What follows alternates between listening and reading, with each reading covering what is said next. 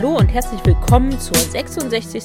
Folge von NSU Watch Aufklären und Einmischen, der Podcast über den NSU-Komplex rechten Terror und Rassismus und auch herzlich willkommen zur 16. Folge von Vor Ort gegen Rassismus, Antisemitismus und rechte Gewalt.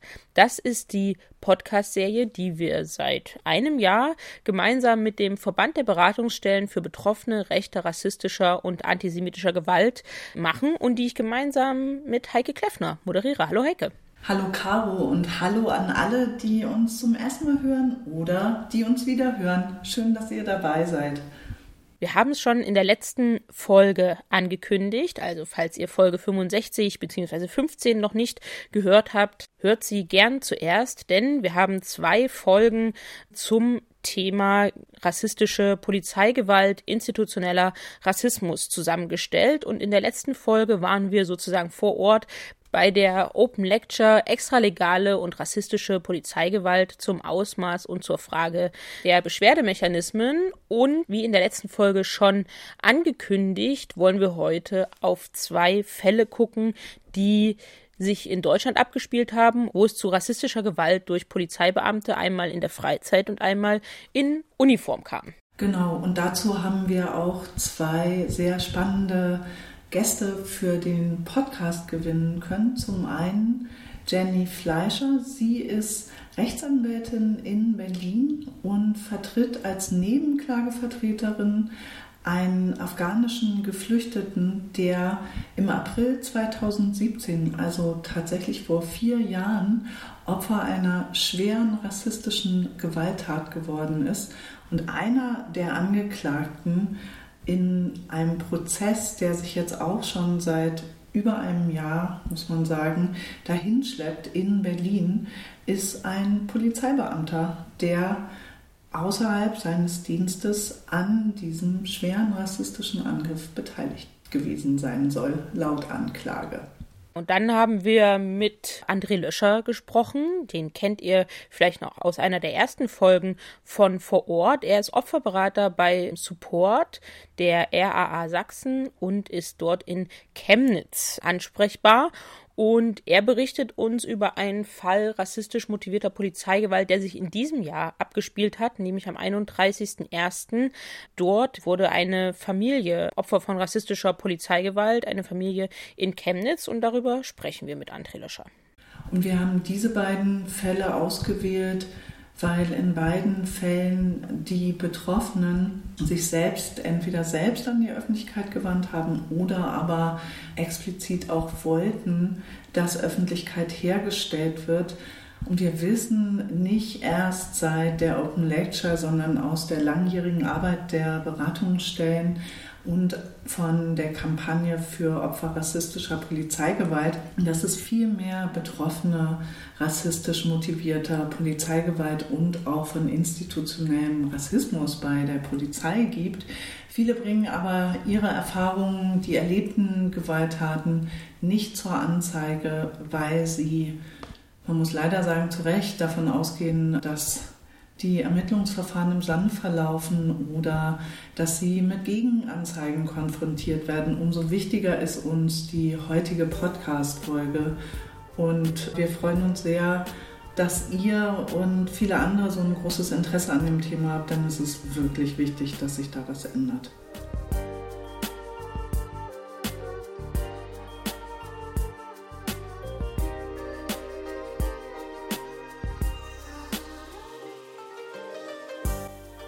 In Kapitel 1 sprechen wir mit Jenny Fleischer. Sie ist Rechtsanwältin in Berlin mit einem Schwerpunkt auf Migrationsrecht. Und Jenny vertritt einen Betroffenen eines schweren rassistischen Angriffs, der noch dazu abgeschoben wurde im laufenden Verfahren gegen die Täter. Und einer der Tatbeteiligten, einer der mutmaßlichen Tatbeteiligten war ein Polizeibeamter außer Dienst. Jenny, eigentlich hat man ja erst in 2020 überhaupt erfahren, dass dein Mandant, ein afghanischer Geflüchteter, am 5. April 2017, also quasi vor vier Jahren, am S-Bahnhof Karlshorst in Berlin Opfer einer schweren rassistischen Gewalttat geworden ist und einer der mutmaßlichen Tatbeteiligten ein Polizeibeamter aus Berlin sein soll. Vielleicht kannst du ja, weil viele diesen Angriff sicherlich nicht kennen, schildern, was da passiert ist. Ja, genau. Hallo, vielen Dank für die Einladung. Ich kann hinzufügen, dass es bereits 2017, also zwei Tage nach der Tat, eine Pressemitteilung der Polizei Berlin gab, die ähm, auch von einem, also wortwörtlich fremdenfeindlichen Angriff berichtete und auch mitteilte damals schon, dass einer der mutmaßlichen Täter ein Berliner Polizeibeamter ist. Ich kann mal aus der Pressemitteilung zitieren, weil die das ganz gut äh, schon zusammenfasst und das auch die Zeugen dann im, in dem Gerichtsprozess übereinstimmend so bestätigt haben, dass es sich so zugetragen hat. Also die Überschrift dieser Polizeimeldung vom 7.4.2017 mit der Nummer 0828 lautet Ermittlungen nach Angriff und Beleidigung mit fremdenfeindlichen Hintergrund. Ein Kommissariat des polizeilichen Staatsschutzes beim Landeskriminalamt Berlin ermittelt derzeit nach einer Auseinandersetzung in Karlshorst. Nach den bisherigen Erkenntnissen soll es nach einem Fußballspiel am 5. April 2017 gegen 21 Uhr am S-Bahnhof Karlshorst zunächst zu einer verbalen Auseinandersetzung zwischen zwei Fußballfans und einem 26-jährigen Afghanen gekommen sein. Im weiteren Verlauf sollen die 21 und 24 Jahre alten Fans den 26-jährigen fremdenfeindlich beleidigt, geschlagen und getreten haben. Als sich der Attackierte mit einer Bierflasche verteidigt haben soll, soll sich ein nicht im Dienst befindlicher 36-jähriger Polizeibeamter an der Auseinandersetzung beteiligt haben. Der Angegriffene erlitt Kopf- und Schulterverletzungen und kam zur ambulanten Behandlung in ein Krankenhaus. Die Ermittlungen zum Tathergang und den Tatbeteiligungen dauern an. Ein Verbot der Führung der Dienstgeschäfte wird geprüft, ebenso wie die Frage, ob gegen den Beamten disziplinarische Maßnahmen eingeleitet werden. Also genau, wie gesagt, das ist die Pressemitteilung der Polizei, Polizei Berlin äh, zwei Tage nach der Tat und der Tathergang wurde so von den Zeugen in dem Gerichtsprozess übereinstimmend bestätigt, so wie ich es jetzt gerade vorgelesen habe. Ja. Jetzt ist es ja vier Jahre später und wenn ich das richtig ver verstanden habe, dann ist ja keiner der Täter bislang verurteilt. Was ist denn eigentlich in den letzten vier Jahren an Strafverfolgung passiert? Ja, also im Anschluss an die Tat wurde zunächst ermittelt, es wurden Zeugen befragt, doch dann wurde das Verfahren von der Staatsanwaltschaft tatsächlich eingestellt und die Begründung war, dass mein Mandant, also im Alias-Namen ja Jamil, als sogenannter Hauptbelastungszeuge nicht mehr auffindbar sei und der Sachverhalt deshalb nicht ausreichend ermittelt werden könne das in den Akten später zu sehen, war recht erstaunlich, denn für eine Anklage braucht es ja lediglich einen sogenannten hinreichenden Tatverdacht, also eine über 50-prozentige Verurteilungswahrscheinlichkeit der mutmaßlichen Täter. Und die lag nach der Lage auf jeden Fall vor. Und die Tatsache, dass das Opfer nicht mehr auffindbar oder erreichbar ist, stellt unter normalen Umständen eigentlich keinen Einstellungsgrund dar. Denn bei einem Mord ist es ja auch der Fall, dass das Opfer nicht mehr da ist. Trotzdem wird das Verfahren gegen einen mutmaßlichen Mörder nicht einfach eingestellt. Das war aber deren Begründung und der Fall lag bei der Abteilung 231 der Berliner Staatsanwaltschaft, also die Staatsschutzabteilung, die auch für Hasskriminalitätsverfahren zuständig ist und eben auch schon öfter in den Medien präsent war wegen ihrer mangelnden Aufklärung rechter Straftaten. Wie ist es überhaupt zu einer Wiederaufnahme dann gekommen, dass überhaupt die Staatsanwaltschaft quasi gezwungen wurde, Anklage zu erheben?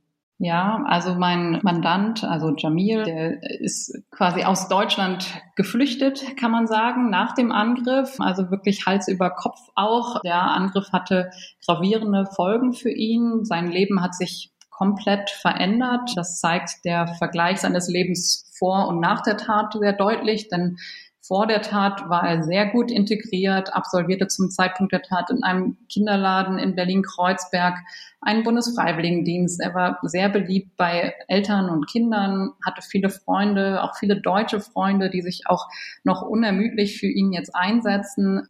Und das, sein Leben änderte sich nach der Tat komplett. Er fühlte sich nicht mehr sicher, flüchtete aus Deutschland, lebte zeitweise in Großbritannien und kehrte dann halt Anfang 2019 nach Berlin zurück und genau, fand dann seinen Weg aus aufenthaltsrechtlichen Gründen zu mir und wir haben dann die Wiederaufnahme des Verfahrens beantragt. Und die Staatsanwaltschaft hat es dann auch wieder aufgenommen und eine Anklageschrift verfasst gegen die drei mutmaßlichen Täter. Erstaunlich ist dabei aber, das konnte man auch der Presse schon entnehmen, dass die, also es war dann wieder Abteilung 231, die verfasste Anklageschrift mit keinem Wort erwähnt, dass rassistische Beleidigungen bei dem Übergriff gefallen sind und die Tat rassistisch motiviert war. Die Anklage lautete einfach nur auf gefährliche Körperverletzung, weil sie die Tat eben gemeinsam begangen haben sollen, obwohl ja sogar die Pressemitteilung der Polizei bereits damals von, von einem sogenannten fremdenfeindlichen Hintergrund sprach. Und würdest du sagen, wenn dein Mandant und du, wenn ihr nicht darauf gedrungen hättet, dass es eine Strafverfolgung gibt, dann würden die drei mutmaßlichen Täter immer noch straffrei draußen rumlaufen? So ist es, ja. Also die hatten den, das Verfahren eingestellt, weil Jamil nicht mehr für sie erreichbar war. Ja, und die Aktenlage gab aber gab genug her. Das hat man auch am Prozess jetzt gesehen. Das, das haben ja alle Zeugen, es waren eine Hand, mehr als eine Handvoll Zeugen, die übereinstimmend dasselbe berichtet haben. Und genau, also der Prozess begann dann Anfang letzten Jahres, im Januar 2020, vor dem Amtsgericht Tiergarten Berlin und war auch fast zu Ende, aber ist dann leider im März 2020 geplatzt wegen der Corona-Maßnahmen und konnte auch nicht zu Ende verhandelt werden. Also es standen tatsächlich nur noch ein bis zwei Prozesstage an und jetzt muss nochmal von neu aufgerollt werden. Und die Richterin hat eine Terminierung für Mai, Juni 2021 in Aussicht gestellt. Aber natürlich muss man auf die Pandemielage gucken, auf die aktuelle und deswegen ist es noch nicht klar.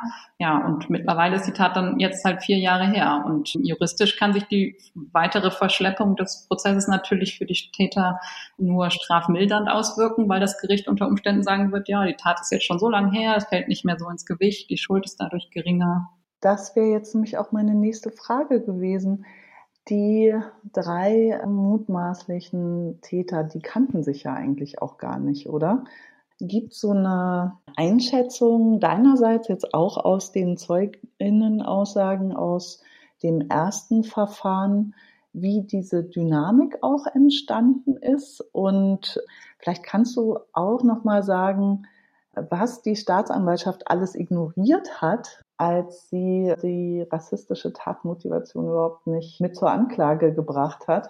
Nach Aussage von Jamil vor Gericht und auch mir gegenüber hat es halt angefangen oben auf dem Bahnsteig in Karlshorst. Das war nach diesem Fußballspiel. Die Bahn, der Bahnsteig war voll, die S-Bahn waren voll und er stieg aus der Bahn aus und ging quasi die Treppe runter und die zwei der, der Angreifer, also die Fußballfans, wie sie in der Pressemitteilung genannt wurden, kamen ihnen halt entgegen und pöbelten ihn irgendwie an oder schrien ihm, schrien ihm in, ins Ohr. So hat er es äh, beschrieben. Und als er dann auf Englisch zurückfragte, was macht ihr da oder was, was wollt ihr? Ne? Antworten die halt, okay, sprich, also sprich Deutsch mit uns. Und als er ihnen dann antwortete, spreche nicht so gut Deutsch oder wolle mit ihnen kein Deutsch sprechen, ich weiß es nicht mehr genau, forderten sie ihn halt auf, mit runterzukommen. Und dann kam es auf dem Bahnhofsvorplatz unten in Karlshorst zu diesem gewalttätigen Übergriff. Und sie haben angefangen, auf ihn einzuprügeln und ihn zu treten. Und die Zeugen haben dann vor Gericht ausgesagt, dass dann halt plötzlich diese weitere Person, und das wird dann der Polizeibeamte, also auch laut der Pressemitteilung gewesen sein, der von den Medien ja Stefan K. genannt wird, kam dann hinzu und die Zeugin, die sich zu dem Zeitpunkt mit ihm unterhalten hatte, also mit dem Polizeibeamten, hat ausgesagt, dass sie eigentlich dachte, er wollte da eingreifen und dann hat er aber mitgeprügelt. Und ein weiterer Zeuge hat hat also wirklich Zitat, ja, hat gesagt, es sei die, die Gewalt und die Brutalität sei wie im Film gewesen. Hätte er so noch nicht gesehen in Real. Weiter ergänzen kann ich auch noch die insofern erschreckende Antwort des Polizisten, der sich bei Eintreffen der Polizei dann am Tatort auch gegenüber seinen Kollegen als Kollege zu erkennen gab. Und die Polizeibeamtin, die mit ihm gesprochen hat, hat vor Gericht ausgesagt, er habe ihr gegenüber gesagt, alles in Ordnung hier, es sind keine deutschen Interessen betroffen. Und jetzt hast du ja schon gesagt, dass da dieser Angriff wirklich schwerwiegende Konsequenzen für das Sicherheitsgefühl und auch die physische und psychische Gesundheit deines Mandanten hatte. Ich habe mich jetzt gefragt, ist der überhaupt dann vor Gericht jetzt, als der Prozess zum zweiten Mal begonnen hat, gehört worden nochmal als Zeuge und Nebenkläger?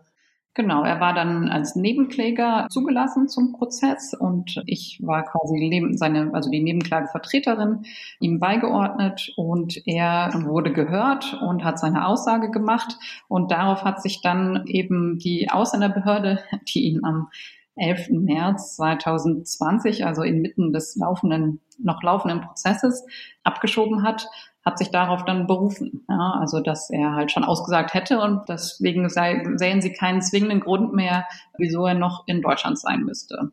Und er war halt vollziehbar ausreisepflichtig, weil sie ihm keine Verfahrensduldung für das Verfahren ähm, erteilt haben.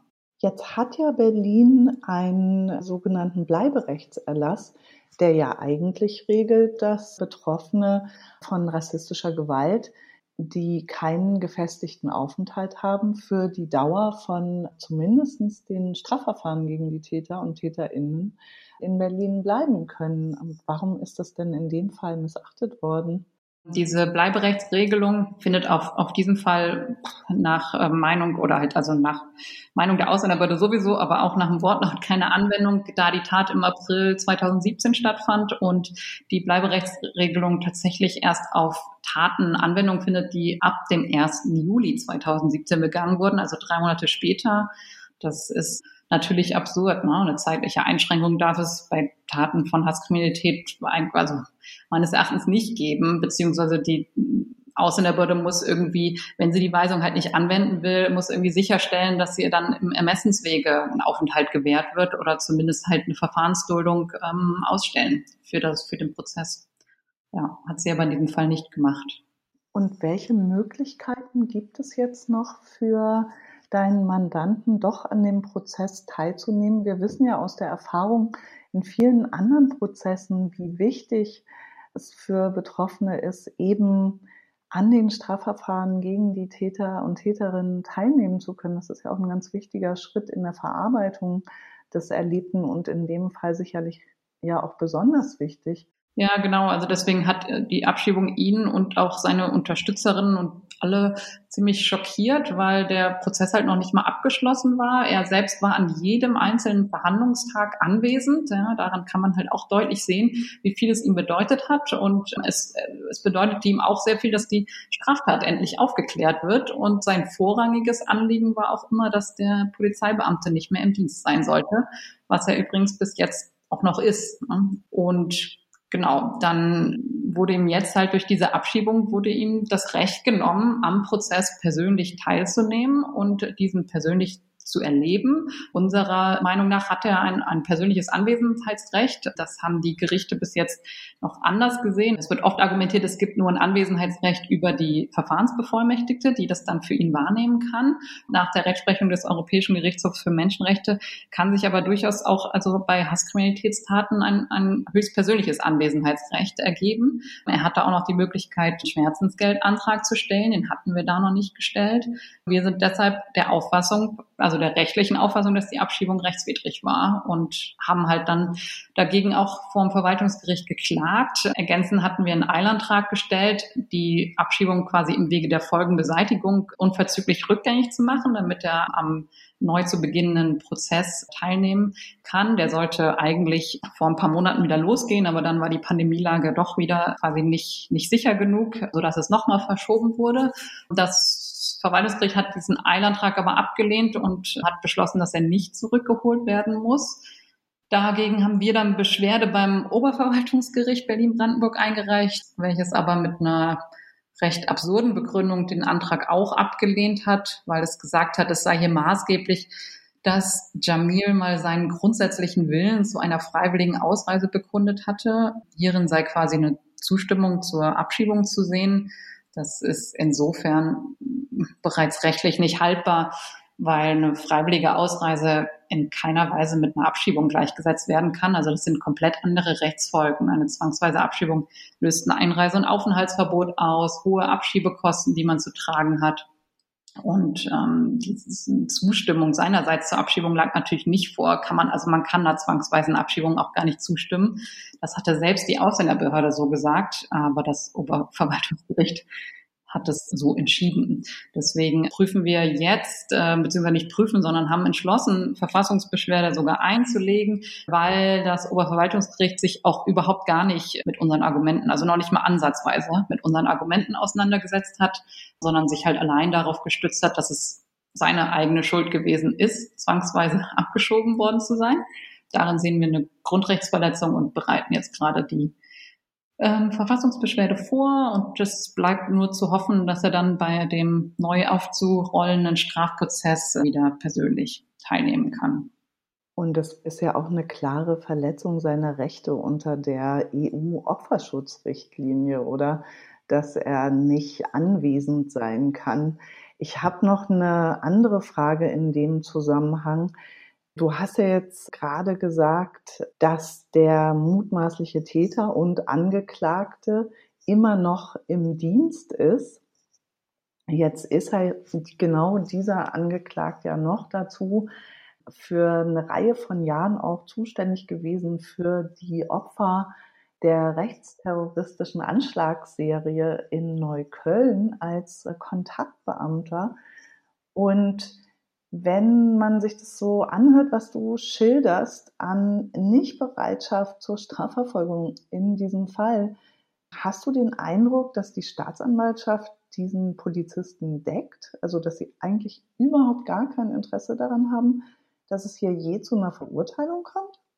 Ja, genau. Also da, man muss halt unterscheiden zwischen der Staatsanwaltschaft, die das Verfahren damals dann eingestellt hatte. Da kann man das sicherlich so sehen. Also wie gesagt, ja, die, die Abteilung ist auch dafür schon, schon genug bekannt. Davon zu unterscheiden muss man halt die, die Ausländerbehörde, die ihn jetzt quasi sich des Belastungszeugen entledigt hat. Ähm, da kann ich nur sagen, der Abschiebevorgang war pff, insgesamt recht durcheinander und dubios, dass man, so dass man nicht recht, recht überblicken kann, wieso die Tatsache, dass er, also dass hier ein Opfer von Hasskriminalität aus einem laufenden Prozess abgeschoben werden soll, keiner, wirklich keinerlei Rolle für die Berliner Ausländerbehörde gespielt hat. Tatsache ist halt, es fand zu der Zeit der Prozess noch statt gegen einen Berliner Polizisten und das offenkundig traumatisierte und therapiebedürftige, also wirklich gutachterlich bescheinigte therapiebedürftige Opfer wird durch die Ausländerbehörde mit Zustimmung des Innensenators nach Kabul abgeschoben. Da kann man sich irgendwie unter vielen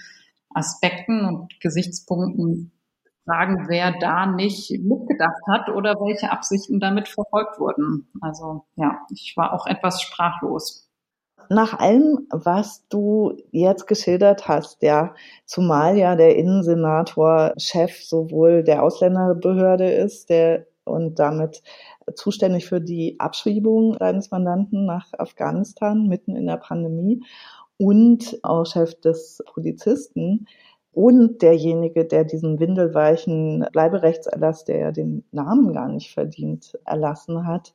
Warum würdest du sagen, braucht es ein ernsthaftes humanitäres Aufenthaltsrecht für Betroffene rassistischer Gewalt? Und wie soll das aussehen? Ja, ich finde, der, der Fall zeigt mal wieder, dass Opfer von Hasskriminalität in Deutschland nach wie vor nur unzureichend geschützt sind. Hier bedarf es definitiv noch Nachbesserung seitens des, seitens des Gesetzgebers.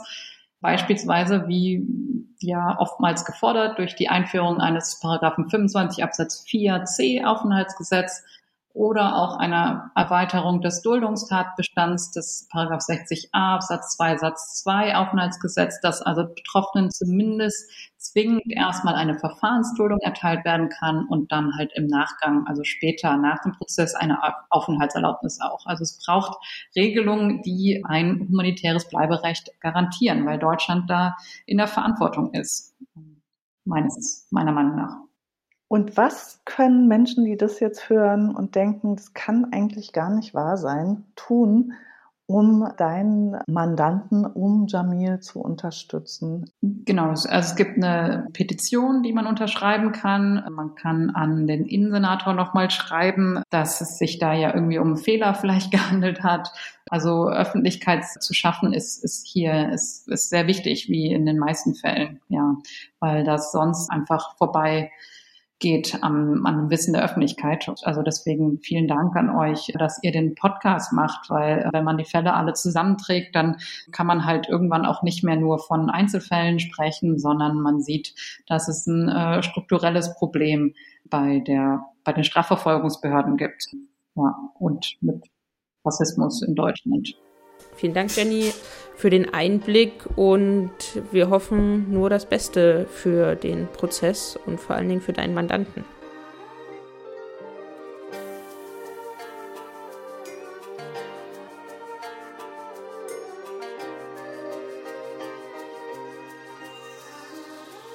Im zweiten Teil dieser Folge von Vor Ort sprechen wir mit André Löscher über einen Fall rassistisch motivierter Polizeigewalt in Chemnitz. Hallo André. Hallo, guten Morgen. Wir drei haben ja schon mal in einer Folge von Vor Ort gesprochen, als wir gemeinsam nach Sachsen geschaut haben. Du bist Berater im Projekt Support der RAA Sachsen und da speziell in der Anlaufstelle Chemnitz. Und heute wollen wir gemeinsam auf einen rassistisch motivierten Angriff auf eine Familie in Chemnitz schauen, der sich am 31.01.2021 ereignet hat und natürlich auf die Folgen für die Familie. Magst du uns vielleicht erstmal erzählen, was genau passiert ist? Was hat die Familie euch geschildert? Ja, das kann ich gerne machen. Die Familie schildert das so, dass diese am Abend einen Geburtstag gefeiert hat, nämlich von ihrem Sohn. Der ist dort 16 geworden und entsprechend wurde das im Familienkreis gefeiert. Da war noch ein weiterer Gast, ein Kumpel von dem Sohn dabei, sodass das auch alles quasi im Sinne von der Corona-Auflagen äh, zu der Zeit quasi in Ordnung war. Und am Abend kam es zu zwei Besuchen durch Polizeibeamte. Der erste nach 22 Uhr wurde gesagt, es wurde sich beschwert über die Lautstärke und man möchte dem sozusagen nachgehen und sich dann ja, erkundigen, was denn los sei und ob sozusagen auch die Corona-Verordnung eingehalten werden. Das wurde der, der Polizei an der Tür quasi auch so bestätigt, dass man sich ein bisschen auch zurückhält. Und nach, ja, dann wurde auch weiter gefeiert und es war sicherlich immer noch laut, was die Polizei zum Anlass auch nahm, nochmal vorbeizukommen und diesmal mit einem sehr scharfen Ton vor der Tür stand, gesagt, dass man die quasi verarscht hätte und angelogen hätte. Und dem Ton folgend wurde sie dann durch die durch die Mutter der Familie eingelassen, damit die kontrollieren könnte, dass hier alles quasi auch im Sinne der Corona-Verordnung im, im, in Ordnung wäre und ausschließlich die Familie mit diesem einen Gast am Feiern wäre. Beamten sind reingegangen und haben ähm, dann sehr forsch die Kinder angegangen, dass sie sich hier zusammenreißen sollten, worauf die Mutter gesagt hat, dass sie so nicht mit den äh, Kindern zu sprechen haben, dass sie gesehen haben, hier ist alles in Ordnung und sie sollen jetzt wieder gehen, worauf dann die Polizei sehr schnell aggressiv geworden sei, die Mutter quasi fixiert hätte, die Arme nach hinten quasi in diesem Festhaltegriff, Polizeigriff, wie man das auch nennen mag, und dann sozusagen auch Handschellen angelegt habe. Der Partner der Frau hat auch einen Tritt gegen den Fuß bekommen. Und die Stimmung war generell einfach super aggressiv, so, ne, was nicht die Kinder alle mitbekommen haben, ähm, was da mit den Eltern passiert. Danach sei die Frau durch das Treppenhaus ins Auto geführt worden. Dort schildert sie, dass ihr die Augen verbunden wurden und sie sei dann in einem Raum, quasi der wie eine Zelle aussah, hat sie wieder was sehen können und sei dort äh, entkleidet worden durch auch die Anwesenheit von äh, männlichen Polizeibeamten. Sie klagte dann über äh, auch starke Schmerzen im Handgelenk, was dem wohl erstmal nicht nachgegangen worden sei. Auch ein Anruf sei nicht möglich gewesen. Nach weiteren Beschwerden über den Schmerzen der Hand wurde dann Rettungsdienst gerufen, der sie dann ins Krankenhaus gebracht hat, wo eine Untersuchung stattfand. Und von dort wurde, ne, hat sie dann auch gefragt, leicht bekleidet zu einer kalten Jahreszeit. Äh, sie fragen, okay, wie komme ich jetzt wieder nach Hause? Ich habe hier gar nichts dabei. Dann noch so einen Spruch gedrückt bekommen wie, ähm, sie kommen doch aus Kenia, da können doch alle gut rennen. Sie können doch nach Hause laufen. In der Folge der Diskussion hat die Polizei sich dann doch noch entschieden, sie nach Hause zu fahren. So ging quasi das zu Ende. Das vielleicht so in ganz kurzer Form zusammengefasst. Den Fall nach den Schilderungen super widerlich. Welche Folgen hatte dann im Nachgang diese rassistische Polizeigewalt für die Betroffenen? Ja, das sind vor allen Dingen ganz klar physische und psychische Folgen. Ne, wenn man jetzt an was ich, materielle Folgen denkt, weiß nicht, ob das die physischen Verletzungen mit einschließt, ähm, hat man es dort mit einer, das ist ein Bänderriss vermutlich, einer Kapselverletzung im Handgelenk zu tun, was operativ behandelt werden muss. Das steht auch noch aus. Auch da die Fragen, wie weit das quasi noch Folge, also wie heile das wieder werden kann, ist noch nicht so geklärt. Ne? Die Frau ist Köchin, hat ihren Lebensunterhalt mit Kochen verdient und mit dieser Handverletzung ist das zurzeit gar nicht möglich, äh, dem Beruf nachzugehen und auch mit der anstehenden Therapie ist, bringt das einen natürlich in eine extreme Schieflage. Ne? Also auch jetzt zu Corona-Zeiten sind zwar Events, Catering, sowas nicht möglich, ja, also eine Marktstand, den sie betreibt, dort kann sie quasi kein, kein Essen verkaufen oder nichts kochen. Ähm, ne, das ist so das, das eine. Der, der Mann hat einen Bruch im Sprunggelenk, erlitten ist dadurch sozusagen auch in seiner Bewegung stark eingeschränkt und das ist auch, ne, muss natürlich auch operiert werden und ist auch immer noch nicht, bei weitem nicht wieder äh, gesundet. Und dazu kommen noch die psychischen Verletzungen, die sowohl die Erwachsenen als auch die Kinder davon tragen. Das heißt, ganz konkret ist das eine, eine Angst vor Polizei natürlich, wenn man Sirenen hört, ein Zusammenschrecken, auch eine, eine Angst, sich nach draußen zu bewegen, eine Unsicherheit, sich draußen zu bewegen. Das ist vor allen Dingen spürbar. Die Familie hat sich ja zunächst von sich aus an die Öffentlichkeit gewandt und wie haben Sie dann von euch und eurer Unterstützung erfahren? Und als zweites, gibt es denn durch diese Öffentlichkeitsarbeit, durch die Familie und durch euch vielleicht bereits Konsequenzen für die Polizisten, wenn, wenn ich mal so optimistisch nachfragen darf? Also vielleicht zur ersten Frage.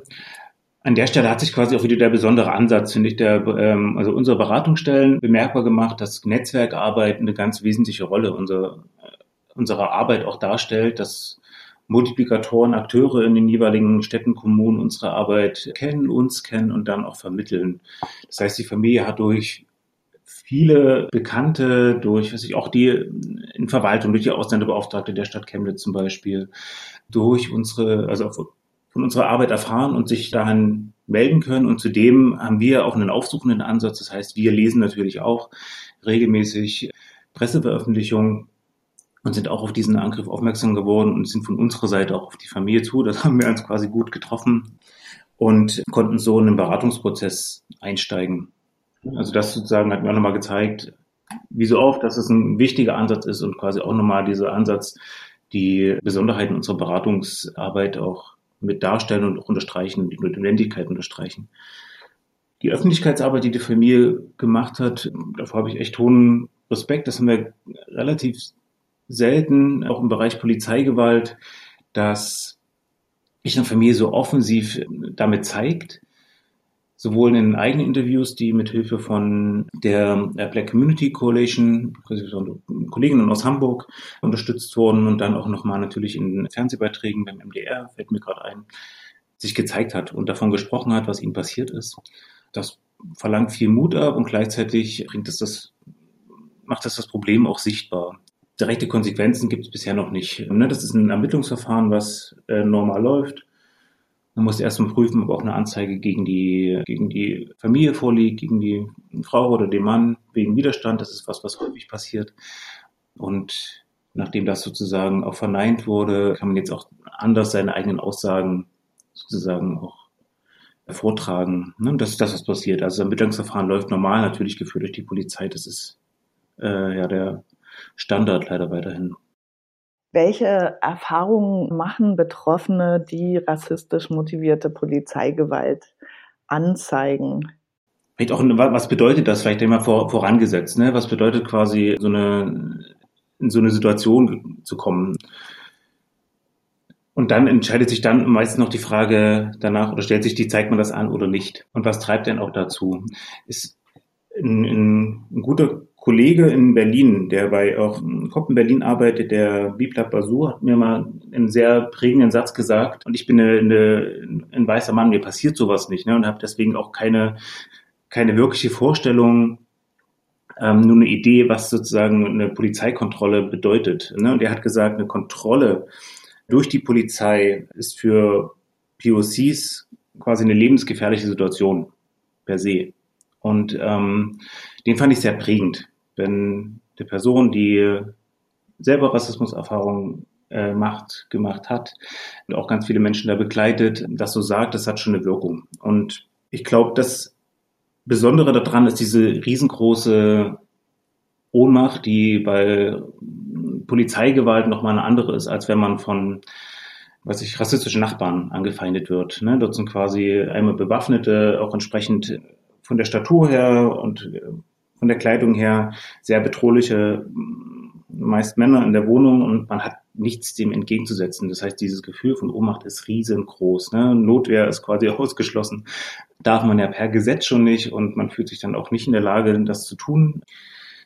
Und das hat nochmal einen anderen, anderen Input auf die, eine andere Wirkung auf die, auf die Psyche und dieses Gefühl. Und das ist ja was, was ja auch ganz oft, ne, auch ähm, posttraumatische Belastungsstörung nochmal verstärkt, dieses riesige Gefühl von Ohnmacht in so einer Situation. Das ist, glaube ich, einmal so eine Besonderheit, was den Unterschied ausmacht. Und der nächste Unterschied ist, ähm, auf deine Frage abzielen, die Strafverfolgung. Also als Beratungsstelle haben wir uns sehr intensiv mit dieser, mit dem Thematik auseinandergesetzt, wie wir denn in so eine Beratung gehen und was wir den Betroffenen auch sagen müssen. Das heißt, die kommen natürlich mit einer ganz großen Hoffnung äh, an, Recht zu erhalten und sagen die, dass die Polizisten für ihr Fehlverhalten auch bestraft werden. Und das ist was, was, ja, ne, das auch die Bochumer Studie ja auch zeigt, eigentlich nicht passiert. Ne? Dort sind also ein Prozent von 2000 im Jahr werden verurteilt vom polizeilichen Fehlverhalten. Das ist eine, eine, eine, ein riesiger Unterschied zu anderen Strafverfahren und eigentlich bezeichnend für die Chancen, die man darin hat. Und Ne, das zum einen ist erstmal was, was wir Betroffenen auch tatsächlich sagen müssen, ne, dass die Chance dafür, das Recht vor einem Gericht zu erhalten, sehr gering ist. Und zum anderen kommt dann noch als Besonderheit ein Risiko dazu, äh, was sich gezeigt hat, dass in, den, in, in vielen, vielen Fällen es zu Gegenanzeigen durch die Polizeibeamten kommen, ne, wegen Widerstandsleistung. Und das ist was, was vor Gericht immer noch mehr äh, beachtet wird. Also auch diese Stimme der Polizei, der wird mehr geglaubt als jemand, der da betroffen ist. Ne? Und dann dementsprechend auch die, An die eigene Anzeige gegen das Fehlverhalten der Polizei eingestellt wird und es oft dazu kommt, dass die Widerstandshandlung, so heißt es, äh, verurteilt wird. Was dann wiederum auch Schaden für Aufenthalt und weiteres zur Folge hat. Und genau das wissen auch Polizeibeamte, dass sie damit auch gut durch können und kommen. Das ist eine, eine, eine Besonderheit, die wir machen. Und die müssen wir natürlich auch als Berater mit dem Wissen, können wir ähm, dort wenig so beraten, wie wir auch sonst beraten. Wir bereiten Möglichkeiten auf, machen Möglichkeiten sichtbar, dort auch ganz konsequent auf die, auf die Risiken hinweisen und auch ja, ganz klar zu benennen, was das auch heißen kann für eine Perspektive hier in Deutschland, wenn dann vielleicht eine Abschiebung im Raum steht, weil man äh, eine, eine schwere Straftat begangen hat die nach dem Gesetz quasi eine Widerstandshandlung auch ist. Das, was du eben beschrieben hast, Andrea, ist ja eine Erfahrung von Straflosigkeit für die Tatbeteiligten, die sehr viele Betroffene machen. Gibt es auch Ausnahmen davon? Mm, ja, die gibt es äh, zum Glück, weil das auch wieder ein bisschen Kraft gibt und auch Hoffnung, auch für andere Betroffene, ne, wenn die auch sowas sehen, wir haben vor einem Jahr in Chemnitz einen ganz ähnlichen Fall gehabt. Dort gab es auch eine Untersuchung durch die Polizei aufgrund der Corona-Verordnung. Und da wurde eine bulgarische Familie in Chemnitz besucht und die Eltern dort äh, auch massiv verletzt und angegriffen vor den Augen der Kindern. Also auch eine ganz widerliche Sache. Dort ist es jetzt nach einem Jahr der Ermittlungsarbeit so, dass ähm, Strafbefehle gegen die Polizeibeamten erhoben wurden und die Anzeige, ne, die quasi aus einem Impuls immer herauskommt, ein Reflex, eine Widerstandshandlung dort ähm, anzuzeigen, eingestellt wurde. Und das ist was, was höchst, höchst selten ist. In meiner zwölfjährigen Beratungstätigkeit so noch nicht gesehen. Und es jetzt zu einer Gerichtsverhandlung kommen wird, weil die Beamten Widerspruch gegen den Strafbefehl eingelegt haben. Das heißt, es wird ein öffentlicher Prozess werden bei dem die Staatsanwaltschaft anklagt. Und das ist was, was erstmal auch Hoffnung gibt, weil die es entsprechend auch gesehen hat, ne? dass dort Aussagen der Polizei nicht stimmig sein können und eigentlich der Familie geglaubt wurde. Und das gibt Hoffnung und Kraft. Ja, als letzte Frage wieder zurück zu dem Fall, über den wir am Anfang gesprochen haben, dem rassistischen Angriff in diesem Januar. Was wünschen sich die Betroffenen jetzt vor allem? Und wie kann man auch Solidarität zeigen? Ja, ja zum einfach die Solidarität an der Stelle. Wir haben einen, einen Spendenaufruf veröffentlicht, weil die Situation für die Familie eine schwierige ist. Ne? Auch die finanzielle Situation, nicht arbeiten zu können, kein Geld zu verdienen, erhöht enorm den Druck. Um das ein bisschen abzufedern, haben wir einen Spendenaufruf veröffentlicht und ähm, das ist eine, eine klare Möglichkeit, wo man die Familie auch unterstützen kann, diesen Ausfall auch ein bisschen zu puffern und auch sich damit auch solidarisch zu zeigen. Ne? Das ist das eine, was eine, eine, eine kleine Hürde ist, dem zu folgen. Das findet man auf unserer Website, www.raa-sachsen.de, kommt man dort gut hin. Und zum anderen wünschen sich die Betroffenen natürlich auch in dem Sinne Gerechtigkeit, gesehen zu werden, mit ihren Schilderungen ernst genommen zu werden. Und ähm, sie sind voller Energie auch vor allen Dingen darauf, dass sowas nicht wieder passiert. Es ist quasi ein großes Anliegen, gerade der, der Frau zu sagen, dafür zu kämpfen, dass sowas nicht wieder passiert. Ihnen nicht und auch anderen Menschen in der POC-Community nicht. Das ist ein wichtiges Anliegen der Familie, weswegen die auch diesen Weg gehen möchte. Den Aufruf werden wir natürlich nochmal verlinken. Und an dieser Stelle sagen wir vielen Dank, André, dass du ein zweites Mal bei uns bei vor Ort dabei warst. Vielen Dank. Sehr gern. Vielen Dank auch für das Interesse. Hm.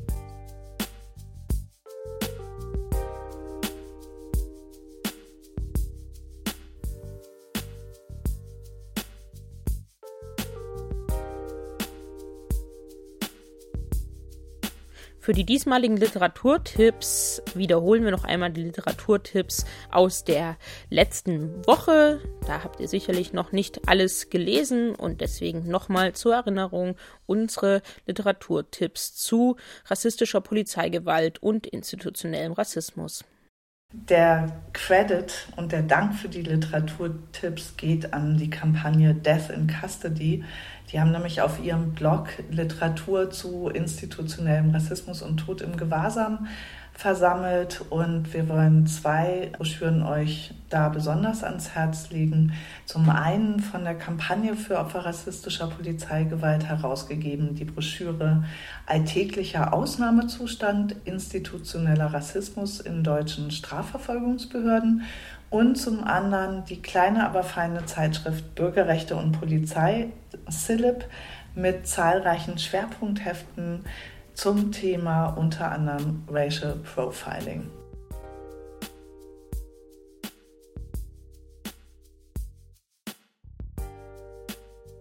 Und das war die 66. Folge von NSU Watch Aufklären und Einmischen und die 16. Folge von Vor Ort, der gemeinsamen Podcast-Reihe mit dem VBRG. Und wir bereiten für euch, wie wir das immer machen, natürlich schon weitere Folgen dieses Podcasts vor. Auf jeden Fall.